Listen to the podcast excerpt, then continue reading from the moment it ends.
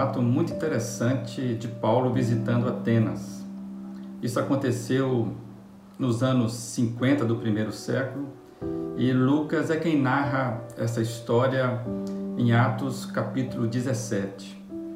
A gente observa que nesse texto que Paulo, depois dele analisar a quantidade de ídolos, a quantidade de deuses que existia naquela cidade, Paulo então fica indignado ao ponto dele discutir com os principais sábios de Atenas sobre o sentido de tudo aquilo.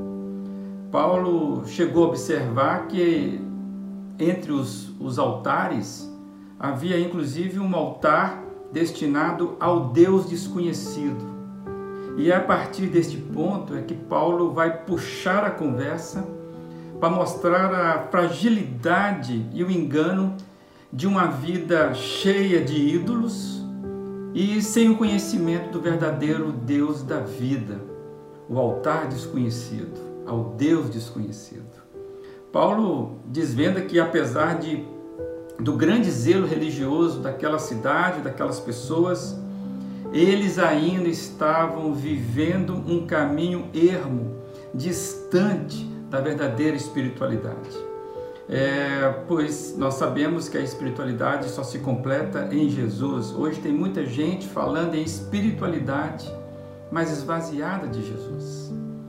Então Paulo começa a apresentar Jesus a eles. E não, não mais um dentre os outros, não mais um conhecimento na galeria dos demais deuses, não mais como uma opção cultural, não como mais um na sessão, da vasta sessão de biblioteca né, da, da, do conhecimento mundial. Paulo usa a expressão muito profunda, inclusive bem conhecida dos atenienses, porque era um, um, um, ditado popular, vamos dizer assim, para ele apresentar Jesus, quando ele diz assim: Pois nele vivemos nele nos movemos e nele existimos. Isso está no versículo 28 do capítulo 17. Paulo então apresenta Jesus não como um, um anexo à vida, não como um, um, Jesus que pode ser clipseado, né? um clipse na vida, né? como um documento que nós mandamos numa mensagem. Jesus não é um adendo à vida, Jesus é a própria vida. E é aqui que Paulo fala isso causa um alvoroço, então, entre aquele, aqueles pensadores. É, o que fica para mim é a pergunta que eu me fiz é, Eduardo, Jesus é uma realidade claramente observada na sua vida? Jesus é o centro onde parte as suas outras opções de vida? É, ou ele ainda é um anexo? Hoje Jesus é, é tratado como um adendo, como um hospital, um pronto-socorro, onde eu busco quando preciso. O que fica claro para mim é que Jesus não pode ser um Deus desconhecido na minha vida. É, eu preciso conhecer Jesus não por achá-lo plausível, não por eu achá-lo aceitável.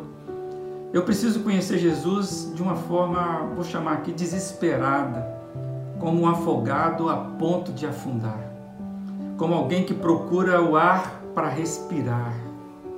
Jesus não vai se encaixar na minha vida normal, Jesus não vai se, se encaixar na minha vida profissional, na minha vida estudantil. Jesus não é encaixe de vida nenhuma, na verdade. E é isso que Paulo nos traz a lembrança. Eu é que preciso desesperadamente é, da vida de Jesus em mim, é, e isso eu falo em todos os sentidos. É, não apenas para me levar para o céu, mas quando eu morrer, mas é para que eu possa viver aqui e agora a vida que Ele tem para mim.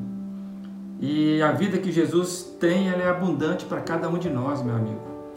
É, a vida verdadeira, ela não é apenas representativa, ela não é apenas configurada.